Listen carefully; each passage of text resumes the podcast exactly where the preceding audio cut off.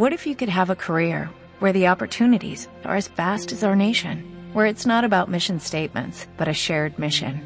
At U.S. Customs and Border Protection, we go beyond to protect more than borders, from ship to shore, air to ground, cities to local communities. CBP agents and officers are keeping people safe. Join U.S. Customs and Border Protection and go beyond for something far greater than yourself. Learn more at cbp.gov/careers. Bienvenidos a Radio Libertad Constituyente.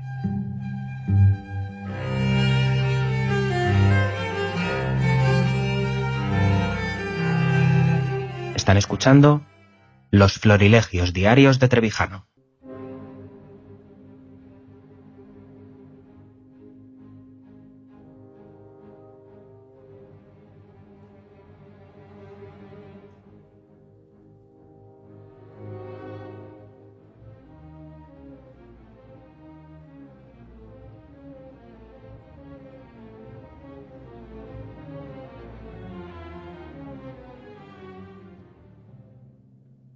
Hoy en Podemos hay un líder indiscutible e indiscutido, que es Iglesia. Y, Re- y Errejón no discute el liderazgo de Iglesia. Dice que él lo acepta completamente. ¿Por qué el conflicto es tan grave que Iglesia se ve obligado a amenazar con que dimite si triunfa la tesis de Rejón? La tesis de Rejón, para entendernos bien, y sabéis cómo simplifico, pero siempre de acuerdo con la realidad, sin exagerar nada, la tesis es, Errejón quiere un partido que sea votado por las clases tradicionalmente votantes del Partido Comunista, de Izquierda Unida y de las clases bajas, y además de esa clase social que podemos llamar pobre, por las clases medias e incluso por las clases ricas. Y a eso le llama táctica o estrategia transversal. Iglesias dice no, sobre todo desde que se unió con Garzón, procedente de Izquierda Unida, eh, dice no, no, somos partidos de clase. Aunque no se llame casta, es de clase sí, y de, de la clase pobre, de la clase débil, de la clase explotada. Y la única originalidad que en lugar de llamarle proletariado, le llama gente. Mientras que Rejón quiere, no es la gente, aunque utilice los mismos términos, es la sociedad entera. Ese conflicto es un conflicto artificial.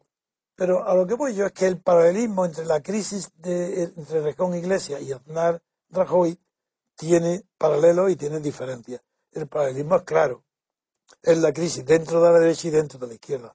¿Por qué? Porque en España no hay nada que sea serio. No hay nada. Ni Podemos es de izquierda. Si aquí no hay más que ambiciones y luchas de poder y colocación y dinero. Porque lo que están los diputados es contando los euros que les vale cada voto que reciben y tienen los millones de euros que reciben, viven de eso. Pues el modus vivendi del PP hace que Aznar esté derrotado de antemano. No tiene nada que hacer. Y el modus vivendi de Podemos hace que el jefe Iglesias tiene todas las de ganar y Errejón no tiene nada que hacer. Eso está decidido ya de antemano. Pero la crisis es evidente. En Podemos, este, esta pelea le va a quitar muchos votos. Si ahora ha tenido 5 millones, pues esta pelea le quitará un millón seguro. Bajará su votación, perderá. Y en el PP también le hace daño, aunque muy poco, muy poco, porque dentro del PP son poquísimos los votantes que lo hacen por idea.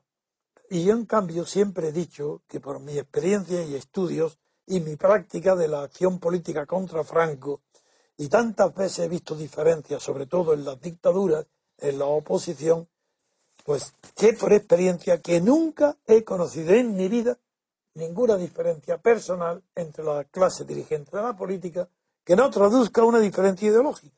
Jamás lo he visto, nunca. Nadie es antipático en la política a otro porque sea gordo, bajo, feo, edad, mujer o hombre. No es verdad. Cada vez que alguien es antipático uno a otro dentro de un mismo grupo o la oposición es porque hay una diferencia ideológica. Eso y naturalmente ni lo saben, es inconsciente, pero enseguida se enfrentan unos con otros y se escarba un poco y aparece la diferencia. ¿Qué diferencia hay entre Rejón pues, y, y Iglesia? Pues que Rejón es más de derecha que Iglesias, que es, que es más conservador y no quiere enfrentar a toda la sociedad, unos grupos con otros. Dice, no, ahí pueden votarnos todos.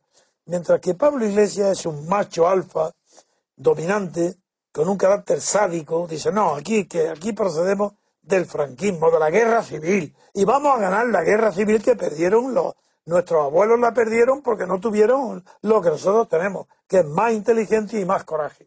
Y lo que quiere eh, eh, Iglesia es basarse en los odios que existieron en la guerra civil para resucitarlos ahora después de 80 años. Y, esa, y en esa locura va ganando la partida Pablo Iglesias. ¿Por qué? Porque en España está frustrada. Porque las esperanzas que tuvo España de despegar y haber sido una nación moderna, próspera y ejemplo para Europa, porque Europa no tenía por qué ser ejemplo, porque Europa fue construida por el ejército de Estados Unidos, por Eisenhower y por el general Marshall. No ofrecieron ningún modelo constitucional que pudiera servir para España después de Franco.